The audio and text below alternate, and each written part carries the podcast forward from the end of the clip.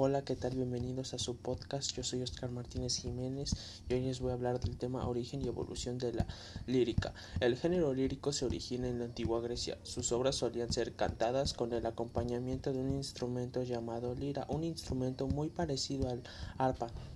Su forma habitual es el verso y la primera persona se caracteriza por expresar la subjetividad del ser humano, sus sentimientos y emociones al observarse a sí mismo y completar el mundo al que pertenece en la lírica. Es el mundo interior del autor, mediante una búsqueda estética que entiende la forma como herramienta expresiva. Aunque no existan registros de los primeros poemas, se sabe que fueron creados en torno a las divinidades o héroes de la cultura helénica que se contaban en ceremonias religiosas de carácter ritual. Lírica griega. La lírica griega empieza en el siglo 8 a.C. hasta el siglo 5 después de Cristo.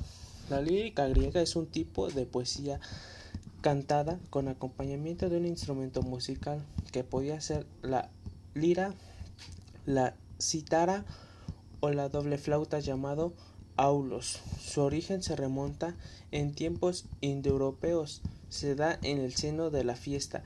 Este género literario denomina la lírica griega o poesía mélica. Engloba diversos subgéneros que tienen diferentes origen, métrica y función social. Les voy a explicar los siguientes puntos. ¿Qué es la monodia? Es cantada por una sola voz acompañada por instrumentos de acuerdo como la lírica o la citara. Se trata de una poesía refinada de tono personal. ¿Qué es la poesía coral? La poesía es la que en un coro combina el canto y la danza al son de instrumentos de cuerda y en ocasiones procesiones, concurso y todo tipo de festividades de carácter popular. Este tipo de poesía fue fundamental en el surgimiento de la tragedia. Pertenecen al género dramático, que es, que es elegía. Originalmente consistió en el elogio de quien había muerto y en la expresión de tristeza y dolor por su pérdida. La elegía tenía además un carácter reflexivo y exhortación acerca de los más diversos aspectos de las vidas, ya fuera para disfrutar al máximo el presente o bien para crear conciencia sobre la naturaleza humana. ¿Qué es el jambo? Además de designar una medida del diverso griego muy próximo a la lengua hablada, el jambo fue un subgénero lírico de carácter burlesco, realista y desenfadado, cuyo propósito era el ataque personal y crítica cruel e incisiva. Su origen remontó las canciones populares relacionadas con los cultos de la felicidad, que es la oda. Poesía de tono exaltado, destinada al cuarto cuyo propósito era celebrar una persona o un hecho histórico sobresaliente. Lírica romana, siglo VIII a.C. hasta el siglo V después de Cristo. La poesía lírica siguió cultivándose en Roma imperial de acuerdo con los modelos griegos. Los poetas romanos em, experimentaron entonces durante una primera etapa y adoptaron sus conceptos heredados a los nuevos cánones impuestos por la moda el, Esiante, tras ese periodo de pruebas, el más convulso de la historia de Roma, y particularmente durante los últimos años de la República y los primeros del imperio, cuando surge una generación de poetas que alcanzaron al punto culminante de la lírica latina, exactamente igual que ocurrió con la poesía épica. La la poesía lírica no alcanzó demasiada relevancia en Roma hasta un tiempo bastante tardío. Al igual que el resto de los géneros líricos latinos, la lírica se vio fuertemente influenciada y reformada tras el contacto de los romanos, por entonces culturalmente superior, superior civilización griega. Lírica medieval, siglo VI y siglo XV.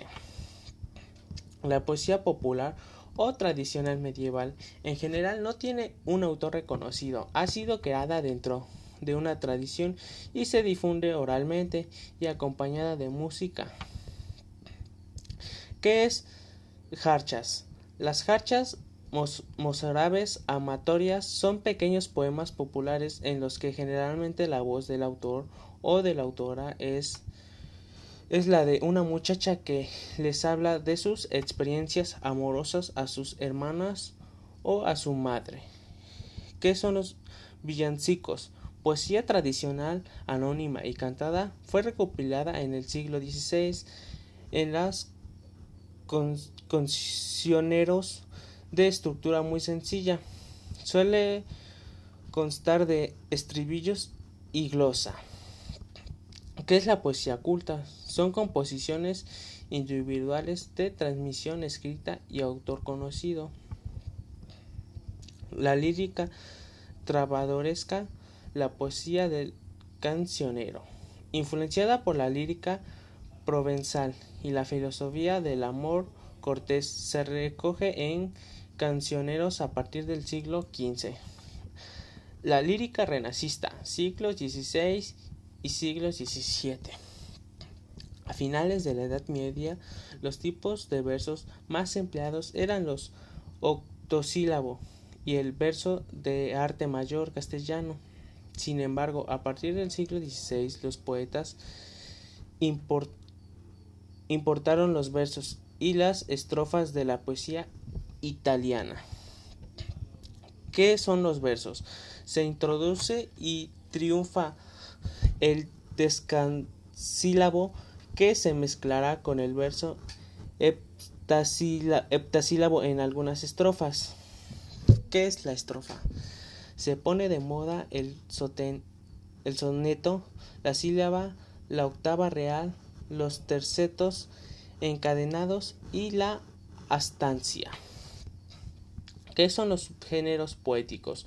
La egloga, la canción, la epístola, la elegía y la oda. ¿Qué es la métrica?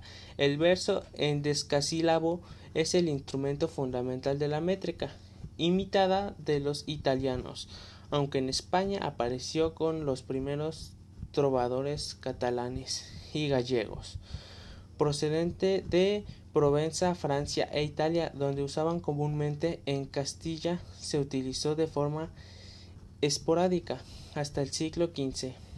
Francisco Imperial y el marqués de Santañilla hicieron los primeros intentos de adoptarla al español. ¿Qué es la lira? La lira introdujo Garcilaso de la Vega en su canción La octava real, ya usada por vocación, adquiere su máxima importancia en la égloga tercera de Garcilaso ¿Qué es el estilo? Este se caracteriza por la naturalidad y huida de la afectación, sintaxis regular y sencilla. Renuncia a latinismos innecesarios. Lírica moderna. Siglo XIX. Es un movimiento literario que se desarrolló a finales del siglo XIX y principios del siglo XX. Su poesía al igual que el resto de géneros literarios que se utilizaron, se caracterizaba por la importancia de las emociones y la desilusión con la ciencia, la verdad absolutas y emperantes en la época anterior.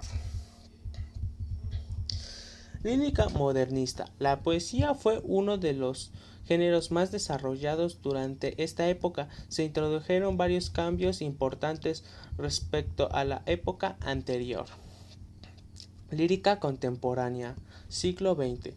El origen de la poesía contemporánea se remonta a las primeras décadas del siglo XX, con aparición de las vanguardias estáticas como futurismo, cubismo, dadismo y surrealismo, entre otras escuelas artísticas.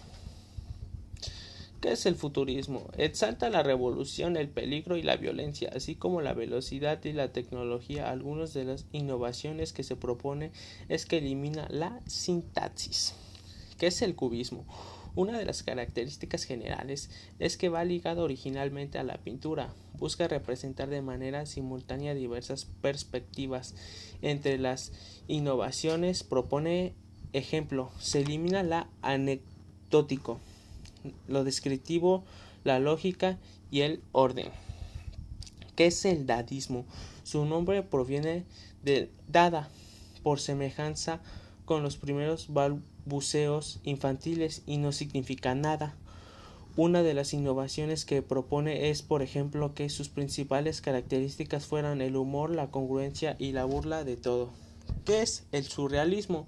Propone cambiar la sociedad y promovió la libertad absoluta en la creación. Gracias por escuchar este podcast.